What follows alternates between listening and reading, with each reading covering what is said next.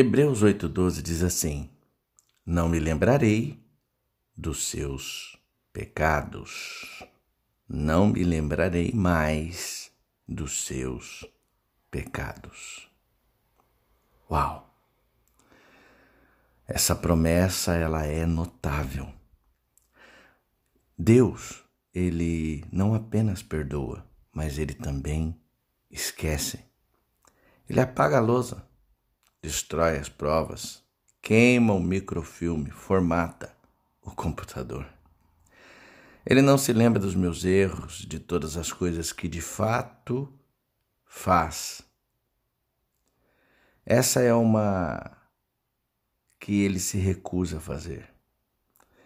Ele recusa-se a manter uma lista dos meus erros.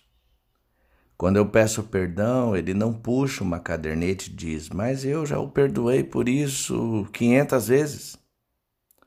Simplesmente, ele não se lembra. Salmo 103, 12 diz: E como o Oriente está longe do Ocidente, assim ele afasta para longe de nós as nossas transgressões.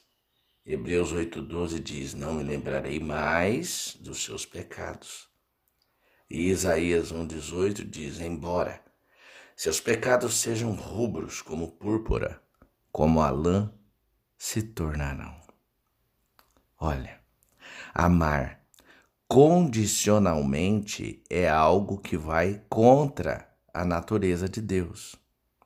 Assim como é contra a sua natureza comer árvores, e contra a minha ter asas, e contra a natureza de Deus lembrar-se de pecados perdoados.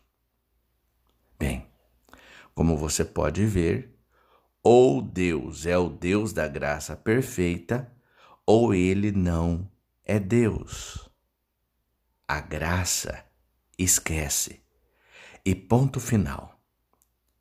Se estão apontando o seu pecado em nome de Deus, não é Deus. Se estão dizendo dos seus pecados em nome de Deus, não é Deus. O Deus Criador dos céus e da terra, Salvador da humanidade, ele simplesmente esquece todos os nossos pecados. Pense nisso. Oremos. Pai Celestial, teu perdão amoroso e tua tendência ao esquecimento são um antídoto para os pecados e para a culpa de milhões que estão perdidos sem ti. Pessoas em todo lugar, Senhor, tropeçam sob o fardo do pecado, porque não te conhecem. Que possamos levá-las ao teu coração amoroso e perdoador. No nome de Jesus. Amém.